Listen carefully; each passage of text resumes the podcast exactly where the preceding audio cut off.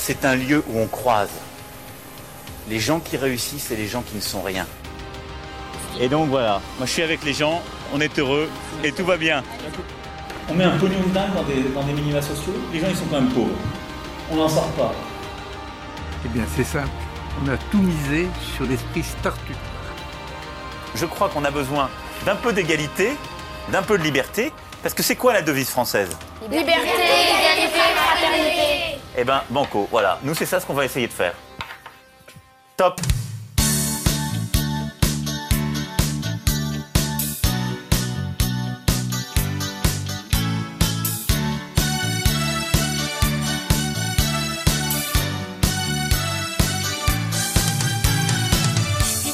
Bienvenue dans un nouvel épisode de La République inaltérable. Aujourd'hui, on va parler de l'Italie, de l'Italie avec Eva Morletto, qui est journaliste, qui est la fondatrice du Da Vinci Post, un site d'actualité euh, en italien et en français pour parler de ce qui se passe chez nous et de ce qui se passe chez vous en Italie. Bonjour Eva.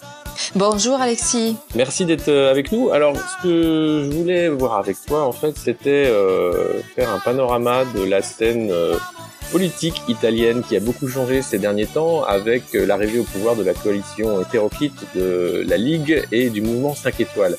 Et on parle beaucoup en ce moment euh, des Victor Orban, des nationalistes, des gens qui sont très anti-européens. Euh, et Salvini en ferait partie. Mais en réalité, je voudrais savoir avec toi un peu qui est ce Matteo Salvini. Et est-ce qu'il est vraiment sérieux ou est-ce que c'est un bouffon qui fait beaucoup de selfies et finalement très peu de politique? Alors, euh, Matteo Salvini, contrairement à, ce qu'on pensait, ça se révèle euh, un excellent politique. C'est-à-dire, euh, c'est devenu euh, carrément le chef charismatique de toute la coalition. Euh, D'ailleurs, euh, je pense qu'on n'a jamais autant entendu parler d'un ministre de l'Intérieur. C'est-à-dire, il a complètement effacé Giuseppe Conte, donc qui est réellement le premier ministre, hein, alors que lui, il est, il se démontre protagoniste dans toutes les affaires et il impose sa ligne politique sur toute la coalition. Euh, Matteo Salvini, tu me demandes s'il est vraiment euh, le méchant. Alors, euh, dis- disons que tous les actes qu'il a fait jusqu'à maintenant portent à croire que ces alliances euro- européennes se confirment, voilà, dans, cette lignée de Orban et de et tout l'axe de, de, Visegrad, auquel il a adhéré sur la question des migrants. Après, Matteo Salvini, c'est un peu son fond de commerce, celle d'être contre l'Europe, celle d'être euh, contre euh, les migrants, c'est-à-dire c'est- c'était ces deux euh, chevals de, chevaux de bataille pendant la campagne, et il continue à les maintenir parce que s'il a euh, encore aujourd'hui cette tendance à être perpétuellement en, campagne électorale. Il a donc cette, cette façon de faire qui est toujours très comment dire, qui est jamais euh, réfléchi. Ça fait partie aussi de, son personnage politique, le fait de d'agir euh, au moins dans l'image euh, d'une façon impulsive, euh, ça, mais euh, mais voilà, dans, dans le but de de, de, avoir cette cette politique européenne complètement euh, détachée, vo- voilà, d'une vision d'union. Toute la question du, des migrants, ça l'a démontré, c'est-à-dire au lieu de dialoguer avec le Parlement européen et avec les États qui sont réellement concernés par par la question des migrants, comme la Grèce, comme le- le- l'Espagne, euh, qu'est-ce qu'il a fait? Il a adhéré à l'axe de Visegrad avec euh, avec euh, la, avec la Hongrie de Orban.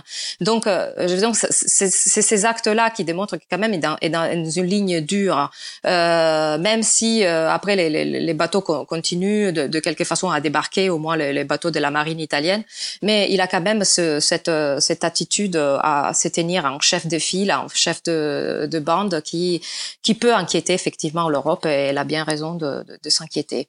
Et comment ça se passe euh, cette coalition euh, entre la Ligue et le mouvement 5 étoiles qui paraît euh, bien moins visible euh, dans, dans l'actualité euh, et qui pourtant a des ministères euh, importants puisque c'est une coalition double. Est-ce que on peut attendre quelque chose de la part du mouvement 5 étoiles ou est-ce qu'il y a tellement peu d'idéologies qui sont prêts à faire n'importe quoi pour finalement avoir le pouvoir? Alors, euh, ben déjà, il faut, il faut parler un peu de l'origine de cette coalition, Oui. qui est aussi le fruit d'une d'une loi électorale, le fameux Rosatellum, qui a été euh, promu par, euh, par euh, par les partis comme les partis démocrates, parce que lorsque le mouvement 5 étoiles a commencé à monter dans les sondages et à être le gagnant de toutes les élections précédentes à celles politiques qui ont été faites cette année, du coup, le Parti démocrate a pris peur et il fallait trouver une solution pour pouvoir contenir la montée de cette de cette de ce nouveau parti. Et donc cette loi prévoyait que c'était difficile, je veux dire, il pénalisait un peu les, les, les partis qui, les outsiders qui, qui, qui, couraient tout seuls, on va dire. Donc pour ce qui concerne tous les collèges uninominaux, étaient préférés euh, les coalitions. Euh, qui passe, pourquoi? Parce que les partis démocrates pensaient quand même arriver euh, juste derrière probablement le mouvement 5 étoiles aux élections, alors que la surprise a été cette montée en flèche de la Ligue, qu'on pourra analyser ensuite. Hein. Et, donc du coup, ça s'est retrouvé cette coalition qui est improbable parce que d'un côté, on a la Ligue qui, je rappelle, le nom principal c'était la Ligue Nord. Donc à la base, un parti qui, a toujours frôlé avec l'extrême droite, un parti à la base xénophobe. Au début, c'était la, xénophobie contre le Sud, hein, parce que ça s'appelle Ligue Nord pas pour rien, parce qu'au début, c'était euh, l'ennemi, c'était euh, les méridionales, c'est-à-dire les gens du Sud qui étaient considérés comme les feignants, comme ceux qui profitaient des, des avantages euh, de la caisse du Midi, euh, etc. Donc, ils voulaient avoir, je me rappelle encore les luttes pour la Padania Libera, c'est-à-dire pour le nord de l'Italie, qui puisse être pour, pour l'Italie qui puisse devenir une fédération, euh, voilà. Oui, ils étaient indépendantistes. C'était la Ligue lombarde. Et indépendantiste, absolument, absolument. Et comment comment s'est fait justement la transformation de, de cette ligue pour qu'elle devienne euh, un parti ben, parce que pour avoir un pouvoir euh, plus conséquent, bien évidemment, il fallait aussi euh, fédérer les, les, gens du Sud. Et, et d'ailleurs, il y a, il y a des, des, petites histoires à raconter même sur ça euh, qui ont été aussi évoquées par le par l'écrivain Roberto Saviano, l'auteur de Gomorra, euh, sur les relations aussi de Matteo Salvini un peu troubles avec euh, des, exposants de, de, de, la politique euh, dans le Sud, euh, quelqu'un desquels euh, s'est démontré être proche des familles euh, mafieuses. Alors il y a un cas spécialement que je peux citer, c'est celui de Rosarno dans le sud de l'Italie, en Calabre. Rosarno, c'est une petite ville qui a le problème des des, des, champs euh, agricoles où travaillent énormément des migrants, des travailleurs clandestins. Euh, mais le réel problème de cette ville, c'est euh, les familles mafieuses, c'est-à-dire c'est euh, la gangrène euh, causée par l'andrangheta, qui est aujourd'hui la mafia la plus puissante d'Italie, je le rappelle, hein, après que Cosa Nostra avait vu euh, ses têtes coupées après les assassinats de Falcone et Borsellino, c'est l'Andrangheta qui est montée en flèche. Aujourd'hui, c'est le leader mondial euh, du trafic de cocaïne. Euh, ceux qui, euh, si vous voulez, dictent quoi faire aussi, même aux cartels colombiens et mexicains. Et, et voilà, et leur chiffre d'affaires, on peut le comparer à celle des plus grosses entreprises du CAC 40 français, sûrement. Est-ce qu'ils ont aussi un rôle à jouer dans le trafic humain euh, On parle aussi euh, de, de, de, trafic des, des, migrants. Et... Absolument, parce que parce que voilà, le, le, le problème, c'est que euh, vous savez, il y a cette enquête ouverte à Catane par euh, par le procureur Carmelo Zuccaro sur le rôle parfois un peu trouble de certaines ONG qui euh, qui seraient reliées aux migrants. Mais il y a surtout le rôle de la mafia sur euh, sur les migrants, c'est-à-dire euh, avoir des migrants euh, signifie avoir de la main d'œuvre euh, à coût moindre, hein, parce qu'on parle d'esclavage moderne. ça signifie pouvoir faire des trafics d'êtres humains qui les femmes seront mises sur le marché de la prostitution. On parle des trafics d'organes. Il y a aussi énormément de qui disparaissent, euh, soit ils deviennent une petite main d'œuvre pour le mafieux, euh, soit encore plus inquiétant, euh, sont victimes de, trafic d'organes. Et on parle d'énormément de mineurs non accompagnés, hein, qui ça fait partie de ces phénomènes migratoires. C'est un énorme problème, celle des mineurs non, non accompagnés. Et il y a carrément 10-20% qui disparaissent complètement des radars quand ils touchent les, les côtes calabraises, siciliennes, etc. Donc, bien évidemment, c'est un marché très très euh, lucratif euh, pour euh, pour la mafia, celui des migrants. Mais ce que je voulais dire, c'est que quand Salvini, pour retourner à notre héros, euh, il a fait ses commis, ses, euh, voilà, ses, euh, discours publics dans la ville de Rosarno. En premier rang, il y avait cette fameuse famille, famille Pesce, qui est donc une des familles reines dans les trafics de cocaïne dans le sud. Et c'est monsieur qui a aidé Matteo Salvini, ce fameux Vincenzo Gioffre, qui a aidé Salvini à récupérer des votes dans, les villes de, la Calabre, il est en affaire avec la famille Pêche. Pêche. Alors, c'est pas confirmé ce soit des affaires illégales, mais en tout cas, il est très proche de cette famille. Et pour, pour vous donner quelques chiffres, en fait, la Ligue, la Ligue dans un pays comme Rosarno avait, dans les élections précédentes, un taux de, voilà, de de, succès de 0,20%, c'est-à-dire c'était des chiffres assez dérisoires, alors qu'ils sont arrivés à prendre le, 13-14% des votes aux dernières élections, donc euh, dans, dans un seul coup. Donc ça veut dire que l'œuvre de ce Vincenzo Gioffre, proche de la famille Pêche, a été euh, quand même euh, assez conséquent. Et donc, enfin, j'arrive pas à dire que Matteo Salvini a des contacts avec avec la mafia parce que je veux dire, il faudrait faire des enquêtes là-dessus, etc. Mais quand même, c'est assez, enfin, ça laisse, ça laisse à, à la matière euh, pour réfléchir sur cette histoire. Il y a quelques faisceaux d'indices, euh, oui, voilà, qui, qui prouvent que la Ligue et la Ligue qui est un parti aussi empêtré dans les affaires, puisqu'il y a eu une histoire aussi de euh, d'évasion fiscale. Des remboursements électoraux, oui. Oui, c'est une vraie épée des Damocles hein, qui pèse sur la tête de Salvini. Euh, parce que il y a ces fameux 49 millions d'euros euh, des remboursements électoraux. C'est une vieille histoire, hein, c'est une histoire qui date de 2008-2010. Euh, alors à l'époque, il était encore, euh, je vais dire, protagoniste de, de, tous les discours de la Ligue. Euh, Umberto Bossi, le vieux, le vieux chef, le fondateur de la Ligue Nord d'ailleurs. Et mais voilà, Salvini à cette époque-là était déjà présent et etc. Et donc il y a eu apparemment des euh, remboursements électoraux qui se sont pas effectués de manière correcte. Il y a eu des fraudes, des, euh, euh de l'argent caché et euh, on calculerait, calculerait cette, cette montant à 49 millions d'euros. Apparemment, il y a eu des montages financiers au Luxembourg. Je crois que quelque chose a été révélé aussi par les enquêtes de LuxLeaks, etc. Et, et donc, les magistrats ont confirmé que la Ligue devrait rembourser cette, ce montant. Et euh, ça, ça, pourrait peser énormément sur euh, sur les caisses du parti parce qu'actuellement euh, Matteo Salvini dit on a 5 millions d'euros dans les caisses donc voilà ça, ça, ça pourrait signifier une, une, faillite financière et donc de, une réelle catastrophe pour ces partis. On verra comment ça sortira. On a déjà compris que Matteo Salvini est un homme qui a énormément de ressources et qui peut rebondir assez facilement. Donc, donc on verra un peu comment comment ça pourra être possible de sortir pour lui de ce, de ce pétrin financier. Euh, tu m'as demandé euh, le rôle de, de Moment 5 étoiles dans, dans, dans, ces parties que, que, alors on peut pas dire que c'est une partie qui manque d'idéologie hein, parce que on parle surtout de, de, de Moment 5 étoiles des débuts c'est-à-dire quand il n'était pas encore euh, dans, au Parlement parce que c'est pour refaire l'histoire un peu de ce mouvement, c'est très récent en fait. Hein, si tu veux bien nous, nous, recaser le mouvement. Oui, oui, oui, oui, oui, c'est assez récent. Ben, c'est le, le comique Beppe Grillo qui en Italie représente un peu euh, une perle rare dans les sens un des seuls euh, hommes de spectacle engagés qui avait euh, euh, voilà fait un discours euh, au tout début contre la corruption au Parlement euh, pour euh, l'écologie c'est-à-dire pour tout le discours environnemental qui en Italie a été toujours un peu le, le moi j'aime dire le, le, le, cendrillon des discours politiques c'est-à-dire complètement ignoré et, et négligé donc on peut pas euh, ne pas reconnaître ces, euh, ces euh, je vais dire ces points positifs de, du mouvement 5 étoiles.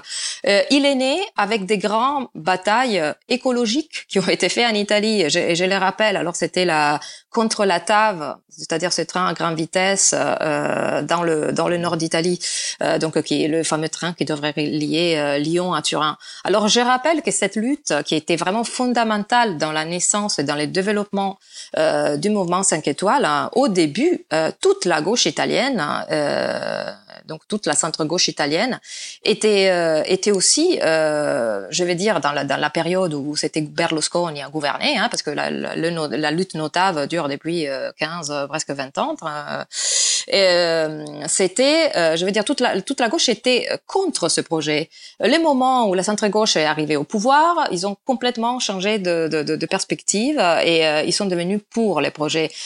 C'est pour ça que tous les mouvements qui étaient éradiqués dans, dans cette vallée, qui est donc le mouvement Notave, est passé d'emblée sous le, le, sous le mouvement 5 étoiles tellement ils étaient déçus de cette euh, voilà tournement de veste euh, qui avait été euh, qui a fait qui avait été fait par le par le centre gauche. Parce que il y avait des raisons des raisons objectives pour être contre ce projet. Donc il y avait un manifeste qui avait été signé par 100 médecins de cette vallée contre les conséquences néfastes pour la santé des travaux du chantier. Il y avait je vais dire il y avait eu des affaires de corruption euh, au niveau politique, euh, des, des, ministres qui avaient un, un pochet de pots de vin, euh, des appels d'offres truqués, etc. Donc il y avait tout un tas de raisons pour être contre ce projet. après, il y avait eu d'autres projets écologiques. Il y avait eu celui de, du Mons à à Venise, c'est-à-dire ce digue qui protégerait la ville de phénomènes de l'aqua alta, mais qui en même temps il mettrait en danger l'écosystème de la lagune. Euh, il y avait eu différents donc de, de, de ces batailles qui avaient généré euh, ce mouvement et donc la société civile, si vous voulez, surtout jeune, euh, ça c'était reconnu dans ces batailles. Après, euh, après que Beppe Grillo, je veux dire, a pris le tournant carrément politique, c'est-à-dire il, a commencé, c'est devenu un peu un conteneur, le, le mouvement 5 étoiles de tout et n'importe quoi dans les sens que les, ça, dans ce parti convergeaient les déçus du centre-gauche, les écologistes, mais aussi euh, des, des, gens de la droite, parce que la politique sécuritaire de, de, de, du mouvement 5 étoiles, par contre, est plus proche de, de la droite que de la gauche, c'est-à-dire... Et donc, c'est devenu un peu un panier ou très, très, très hétérogène, je veux dire, avec un contenu très, très hétérogène euh, de, des électeurs. Aujourd'hui, on voit que cette alliance avec la Ligue Nord euh, euh, pose beaucoup de problèmes, notamment sur, sur la question des migrants, où on voit Matteo Salvini qui dicte euh, les règles à suivre, mais finalement, énormément d'électeurs de, de, qui viennent de la gauche, de, de mouvement 5 étoiles, ils sont, euh, ils sont contre ces mesures, c'est-à-dire, et euh, on les voit sur d'autres sujets. Là, par exemple, il vient d'être présenté un décret des lois qui s'appelle euh, Spazza Corrotti. Hein. Après, on parlera aussi du langage de, qui est utilisé par ce, type de gouvernement, un nouveau euh, langage politique. Euh, le, ce, ce, fameux décret, euh, donc où on prévoit le, le DASP, c'est-à-dire une mesure d'éloignement de, de, de, des entrepreneurs qui, qui, qui, seraient corrompus par tout ce qui est appel d'offres publiques, ce qui n'avait pas été fait euh, jusqu'à ce moment, c'est-à-dire une, une entrepreneur qui été qui, accusée qui a été, je veux dire, euh, euh, accusé et, cette accusation a été après confirmée euh, au tribunal de corruption, euh, ben, il ne pourra pas participer à un appel d'offres public, etc. Il y a différentes mesures contre contre la corruption dans ce décret et apparemment Salvini n'a pas trop comment, fait de commentaires et apparemment il n'est pas trop pour. Donc on se trouve dans une voilà dans une dans un mouvement 5 étoiles qui n'a moins de a moins de charisme que ce chef Salvini et que du coup se retrouve vraiment un peu confiné à, à faire un le valet euh, de, euh, de la Ligue. Euh, voilà. Tu parlais du langage donc de, de cette nouvelle élite politique. Tu me disais aussi que c'est la première fois qu'on a des, des, des partis, des responsables politiques qui sont influencés par les théories du complot aussi. C'est particulier. Bah, absolument, absolument. Euh, jusqu'à présent, je vais dire tout ce qui était euh, mouvement populiste euh, ou euh, voilà.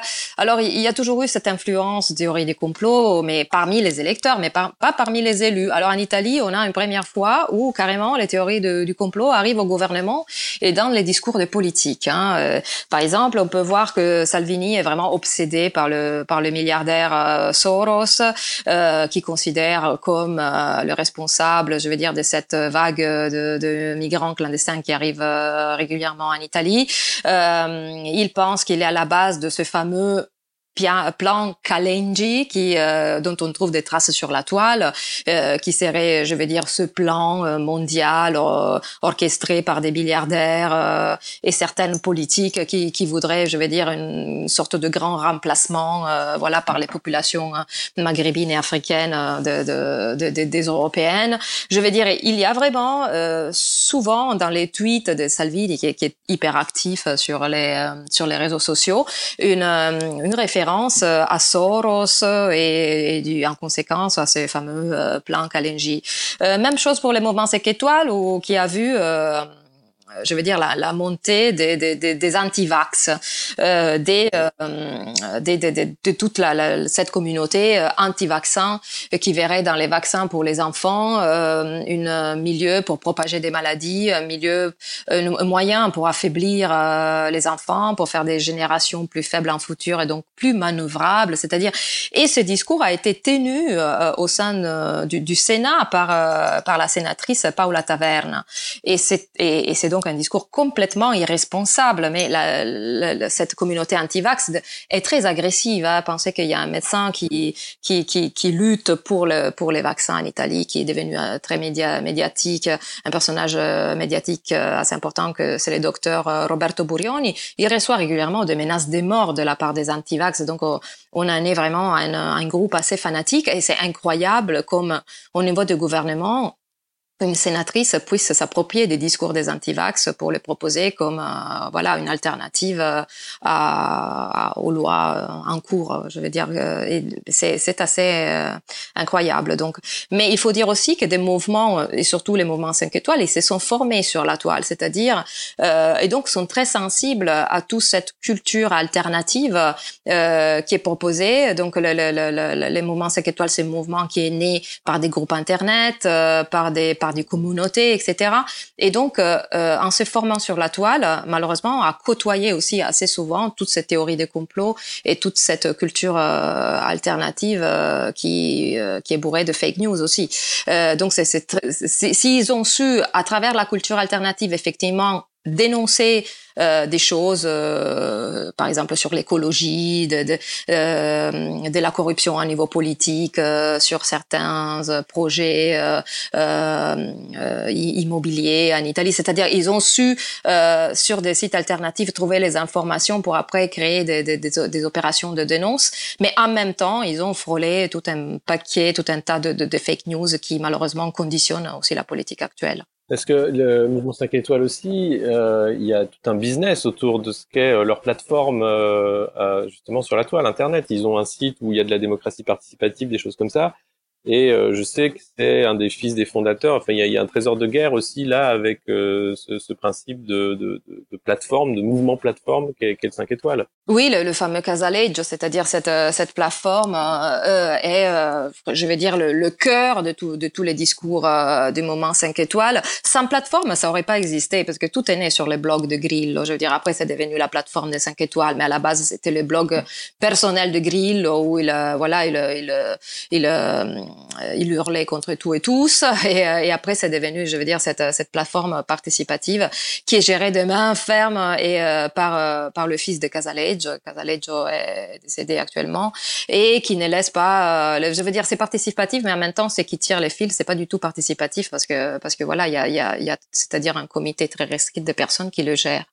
Et on peut parler aussi de la communication, si tu veux, qui, qui est carrément changé. Par, On parlait de ce fameux discours. Important, ce discours et aussi les, personnes qui sont aux, manettes puisqu'on a des anciens candidats de télé-réalité. Bah oui, bah oui. Alors Exactement, il y a beaucoup de folklore, hein, parce que euh, absolument. Euh, juste pour faire un exemple, un de, de, de responsables de la communication euh, de, de, la coalition, ça s'appelle Rocco Casalino. J'ai dû relire deux fois ce, ce nom hein, pour me rendre compte que, que c'était hein. vraiment lui. Et on peut le retrouver d'ailleurs hein, sur des vidéos sur YouTube assez assez amusant. En fait, c'était un ancien candidat, oui. Un ancien candidat de la première édition de Big Brother euh, italien, c'est-à-dire de cette émission de télé-réalité. Et pour te dire, euh, alors euh, déjà, on peut voir un peu quel est le niveau de ce genre d'émission. les autres candidats s'est moqué de lui. donc ça veut dire que c'était vraiment voilà, c'était devenu un peu le, bouc émissaire de, cette et il euh, lâchait des, interviews absolument improbables euh, sur internet euh, où il disait que les étrangers n'ont pas les mêmes odeurs que nous, par exemple. C'est-à-dire il y avait tout un tas de phrases assez assez délirantes. D'ailleurs, il il était toujours un peu la cible de certaines émissions satiriques et ça a duré tout un temps. Et après, euh, il, est, bah, bah, il avait disparu de, de, de, médias et je le retrouve donc comme euh, on le retrouve comme euh, responsable communication de, de la coalition, donc un, dans son beau costard qui dicte, je vais dire les, comment faire la, la, la, la com au niveau du gouvernement et je trouve ça assez surréaliste. après, les langages ont changé, c'est-à-dire des personnes comme Di Maio qui n'ont qui n'ont pas vraiment euh, fait d'études, qui ont, euh, qui ont, je veux dire, un passé qui, qui euh, euh Luigi Di Maio, c'est quelqu'un qui a fait 40 000 petits boulots, c'est-à-dire c'est pas quelqu'un qui a une formation politique très très longue, euh, etc. Mais tout ça, c'est devenu euh, aujourd'hui un atout. C'est-à-dire, il y a une sorte de fierté d'être ignorant. Quand on lit, par exemple, la présentation qui a fait Di Maio sur ce fameux décret euh, contre la, corruption, euh, je veux dire, un professeur de, de, de, de, lettres se mettrait les mains dans les cheveux, dans le sens que c'est utiliser un langage très proche du langage qu'on utilise sur les réseaux sociaux, qu'utilisent les jeunes sur, les réseaux sociaux, et, euh, qui est qui est absolument loin de, de, discours, de, je veux dire, de langage politique standard et des codes du, du, langage, du langage politique. Et, euh, mais ça, ça appartient aussi à Salvini cette euh, cette façon de faire. Euh, on rappelle, hein, Salvini, euh, ben maintenant il est ministre de l'Intérieur, donc lui aussi il porte une cravate et un costard. Mais rappelons-nous que pendant toute la campagne, il s'est présenté toujours avec un suite à capuche pour être proche du peuple. Il n'hésite pas à se faire immortaliser en photo devant un barbecue, c'est-à-dire c'est l'homme du peuple, c'est proche du, du, il a peuple. Posé à, moitié nu aussi. Il a posé, il a, il a posé à moitié nu, c'est-à-dire il a cette cette euh, image complètement décomplexée hein, euh, sur euh, voilà l'homme qui est proche des gens dans les centres, le, ventre d'un peu de, de, de, de, la nation. Et et ça marche. Parce que effectivement les, les gens l'aperçoivent comme quelqu'un qui est en dehors de la politique des partis traditionnels, ces fameux partis traditionnels qui ont été d'ailleurs balayé, assommé par par, par les par les élections euh, politiques, hein, parce que les, les, grands perdants ont été les partis démocrates euh, et, et, euh, et Berlusconi aussi, euh, et donc on a on a un peu une envie de de de, de cette de, de, ces hommes du peuple qui qui finalement ne font pas partie de euh, voilà de, de, de, des politiques standards qui sont vus aujourd'hui. politique. Oui. Est-ce qu'il n'y a pas eu un, un, un changement avec l'effondrement du, du pont autoroutier? Euh, où il y a eu euh, un scandale. On avait vu le soir Salvini qui faisait la fête avec ses amis euh, de la Ligue et qui était très peu finalement impliqué dans, dans, cette affaire. Et le boycott par les familles de la cérémonie d'hommage. Est-ce qu'il n'y a pas eu là un petit changement sur bah, ce storytelling de Salvini, l'homme proche du peuple? Alors euh, finalement, euh, je m'attendais à ça, effectivement, euh, dans ces jours-là où ça s'est passé que lui, il était en fête en Sicile, à Messina, dans le dans le groupe local euh, de la ligue, donc il a fêté avec des gâteaux et des, et des danses. Le soir même du désastre, et mais finalement, ça n'a pas eu un, un impact que ça, dans le sens que ça s'est développé cette fameuse dynamique que ça se développe, développe toujours dans les dans les mouvements comme ça popu, euh, ou même dans d'autres types de mouvements où en fait la, victimisation, c'est-à-dire euh, là aussi la théorie du complot, c'est-à-dire on l'a photographié pour le dénigrer face aux Italiens. Et ça marche, c'est-à-dire cette euh, les électeurs quand il, il, arrive des choses comme ça, euh, ça s'est vérifié exactement ce qui s'est vérifié à l'époque Berlusconi, c'est-à-dire on a tendance à protéger son champion en disant que c'est les autres qui l'attaquent, c'est les autres qui le piègent pour, euh, pour voilà, pour dénigrer son image. Et, et, et ça marche, c'est-à-dire Berlusconi pendant pendant 20 ans a eu des personnes qui même face aux frasques les plus importants, même face aux scandales le plus le plus euh, voilà éclatants, euh, il disait mais oui mais c'est un complot, c'est un complot de la gauche pour le diminuer, pour euh, pour l'atteindre. Et là, c'est en train de se, se déclencher c'est même, cette même euh, dynamique. Non, non. Par contre, ceux qui ont pris, euh, je vais dire, ceux qui ont accusé un coup, c'est encore les mouvements 5 étoiles. Pourquoi? Parce que eux, ils s'étaient toujours opposés à cette autoroute alternative qui devait être faite à Gênes, toujours dans le cadre, dans le contexte de, de ces fameuses luttes pour l'écologie, pour pas abîmer les territoires avec des grandes œuvres, etc. Et donc, c'est eux qui sont sortis, je veux dire, euh, Et il faut dire qu'il y a eu tout un tas de choses qui ont démontré un peu l'immaturité des élus 5 étoiles hein, à partir du, ministre des Transports Tony Neil et que dès que la la, la, je veux dire, la tragédie avait lieu. Il dit euh, quelques heures après, euh, mais oui, mais il faudra, euh, je veux dire, enlever la concession à Autostrade per l'Italia de la famille Benetton parce que et on le fera avant l'enquête parce que les temps de la justice italienne sont trop longs. Alors, lorsqu'un ministre de de de de, de l'État vient dire que les temps de la justice italienne sont trop longs, donc il n'a pas confiance en la justice de son du pays qu'il représente, il y a quand même une ingénuité dans, dans cette déclaration qui est immense et qui démontre donc toute l'immaturité de, de, de, de, ce mouvement, si, si, si, tu veux. Donc c'est les grands perdants dans l'affaire de, de Ponte Morandi de Gênes. Euh, c'était plus, ça affaiblit encore plus le mouvement 5 étoiles. Mais, mais Salvini, j'ai pas l'impression qu'il soit qui, qui a été affaibli. Il est d'ailleurs encore très très euh, aimé par les sondages et malgré les boycotts des familles de, de, de, de funérailles euh, d'État, euh, ben, lorsqu'il arrivait dans, dans le lieu où s'étaient nés les, les obsèques, en fait, il a été applaudi dit euh, par les gens. Les gens se prenaient un selfie avec lui. Donc, euh, je vais dire, euh, il n'est pas, il n'a pas été trop touché par ce, par cette, cette ce fait, cette tragédie. Des aveux. Et il y a aussi quelque chose à suivre de près, c'est Steve Bannon, qui est quelqu'un qui a fait Donald Trump, qui était un des éditeurs de, de Breitbart et qui vient maintenant en Europe pour préparer la campagne des européennes avec les populistes. Il a rencontré euh, Salvini, euh, je crois que c'était ce mois-ci ou le mois dernier, et également euh, Fratelli d'Italia, qui est une aile encore un peu plus à droite, euh, de mouvement euh, à droite. Est-ce que il y a quelque chose là aussi euh, qui peut être dangereux de voir euh, que Salvini va être dépassé à un moment par euh, une aile encore plus forte xénophobe et bah, oui, mais oui, mais, mais, mais ce qui est dangereux, c'est le fait que, que c'est Steve Bannon qui est dangereux, c'est-à-dire avec cette idée de créer toute une, je vais dire, une aile au sein de l'Europe qui est nationaliste, souverainiste et, et finalement anti-européiste. Donc le, on va là dans, dans, le but, mais je veux dire déjà Salvini euh, avait côtoyé pas mal, encore à l'époque de, avant la campagne, euh, euh Poutine. Et, pourquoi il était, il avait, on pense exactement comme on pense que le, que le Front National en France avait reçu de fonds pour la pour la campagne.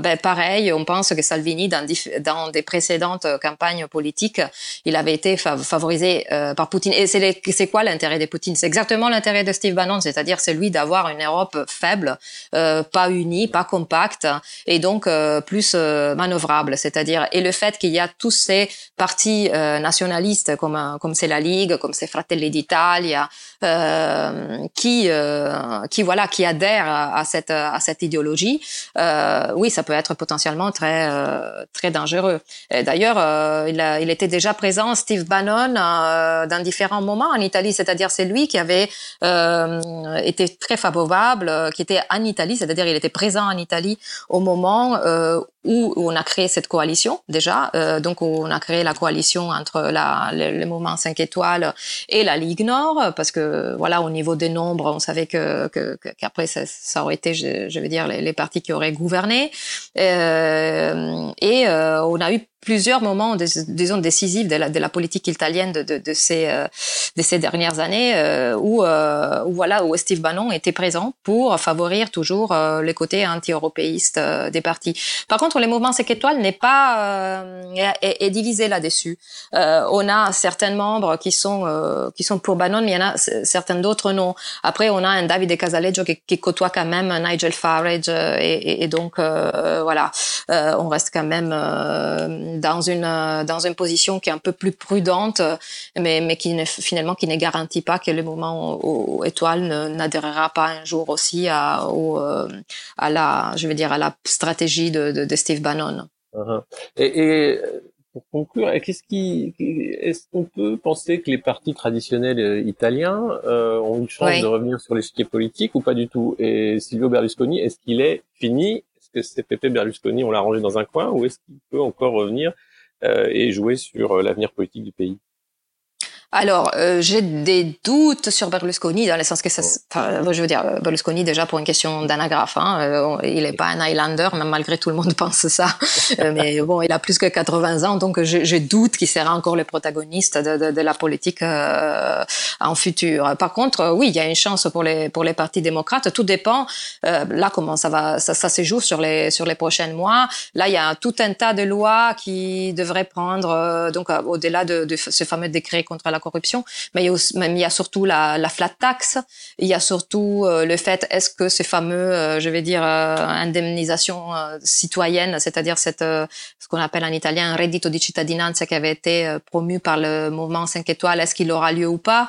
La révision de la loi Fornero, c'est-à-dire de la loi sur les sur les retraites, qui avait été fait à l'époque de Monti et que les Italiens détestent parce qu'il avait porté, il avait, je veux dire, élevé l'âge de la retraite etc., qui doit être réformé. Euh, je veux dire, il y a tout un tas d'enjeux, euh, surtout sur les réformes fiscales. Euh, qui qui diront si le Parti démocrate a encore une carte à jouer dans le futur ou pas parce que il par exemple sur la flat tax s'il risque de, de, de, de, se planter, c'est-à-dire si on si s'avérera que la flat tax ne garantira pas des intérêts suffisants à l'État pour euh, pour soutenir euh, tous les besoins de l'État, euh, qu'est-ce qui va se passer? Je vais dire là comme elle est formulée, les, les, les, Italiens sont sont ravis parce que ça va baisser la pourcentage, je vais dire de, de, des impôts qui seront payés, mais parce que ça sera plus clair, il y aura qu'une seule pourcentage à appliquer. bon, c'est bien évidemment une mesure qui favorise qui favorira les, les, plus riches, parce que bien évidemment que la même pourcentage appliqué à des, à des sommes plus importantes, ça sera moins euh, d'impact sur, euh, sur les montants. Mais euh, voilà, il faut voir les résultats de toutes ces opérations, la flat tax, la révision de la loi Fornero, euh, l'indemnité pour les, les citoyens. Euh, voilà, il y a tout un tas de choses qui rentrent en jeu, dont on saura les effets à court terme, hein, pour voir si le Parti démocrate pourra vraiment enfoncer euh, avec une opposition euh, crédible, ou alors euh, si si voilà si les gens se sont vraiment, je veux dire, ils ont ils ont définitivement tourné la page et il y aura plus de possibilités pour eux. C'est c'est à voir là dans les prochaines dans les prochains enjeux qui sont en cours. Bon, eh bien, c'est des enjeux qu'on va qu'on va suivre avec toi. J'espère que tu reviendras dans ce podcast de la République inaltérable nous parler encore de l'Italie. C'était super. En tout cas, là, on a eu un bon bon début pour comprendre un peu mieux euh, ce qu'était cette coalition, d'où venaient les, les, uns et les autres. Et puis on va suivre cette actualité euh, au jour le jour et tu seras bien à venir en parler. Et je vous invite en attendant d'aller lire sur le Da Vinci Post un peu tout ce qui se passe là-bas sous la plume d'Eva Morletto. Merci beaucoup Eva. Merci à toi Alexis. À très très bientôt. C'était La République inaltérable avec Alexis Poulain une balado-diffusion du monde moderne sur une idée presque originale d'Antoine Gouritin.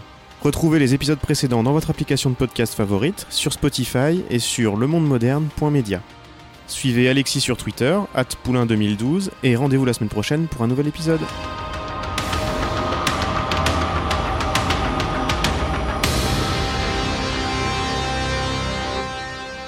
Top